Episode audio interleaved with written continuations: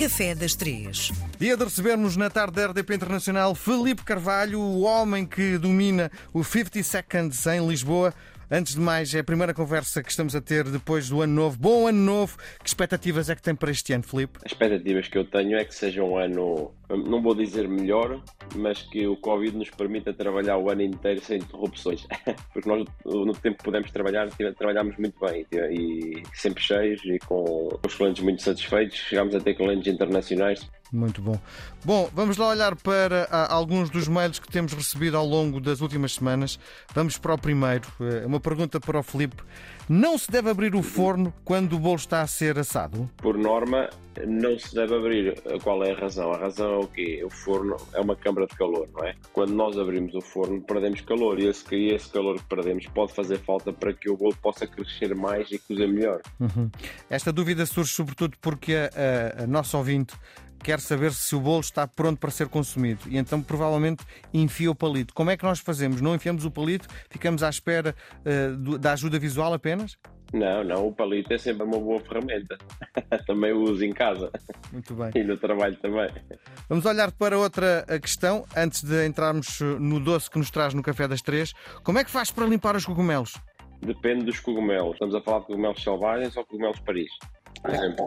Eu estava a pensar nos cogumelos, deve ser das grandes superfícies, não é? Que esta senhora provavelmente não anda a apanhar no, no meio de, de, da estrada os cogumelos, não é? Por exemplo, nós no continente já encontramos alguns cogumelos selvagens, uhum. uh, como, como os chantarelos. Isso aí, se fosse para limpar, claro, cada cogumelo tem uma forma diferente de limpar. Uh, se falarmos, por exemplo, do cogumelo Paris, vamos dizer que é o mais básico e o cogumelo que existe em todo lado, o ideal será tirar sempre aquela capazinha que eles têm, aquela película, se tiver muito, já assim um bocadinho mais escura. Se tiverem todos muito branquinhos, por norma não é preciso limpar o cogumelo Paris, porque é um cogumelo produzido em estufa, logo não tem muita sujidade. Se for um cogumelo selvagem, como um chantarel, então aí o ideal já é, por exemplo, limpar um bocadinho com a faca ao pé e, e depois então, dependendo do tamanho, cortá-lo ou não, e depois passar por duas ou três águas muito rápidas, porque senão o cogumelo absorve muita água e isso não é bom para o cogumelo, uh, e depois secá-lo. Normalmente nós no trabalho temos uma máquina de secar a alface, uhum. nós rodamos e aquilo faz, faz rodar assim, uh, centrifugar a alface para tirar a água, metemos os cogumelos dentro dessa máquina e, e rodamos também para, para, que eles possam perder mais água. Muito bem. E o que, é que hoje nos, o que é que hoje nos traz no Café das Três? Normalmente trazemos sempre coisas doces, mas como comi tantos doces durante o Natal e a passagem de ano,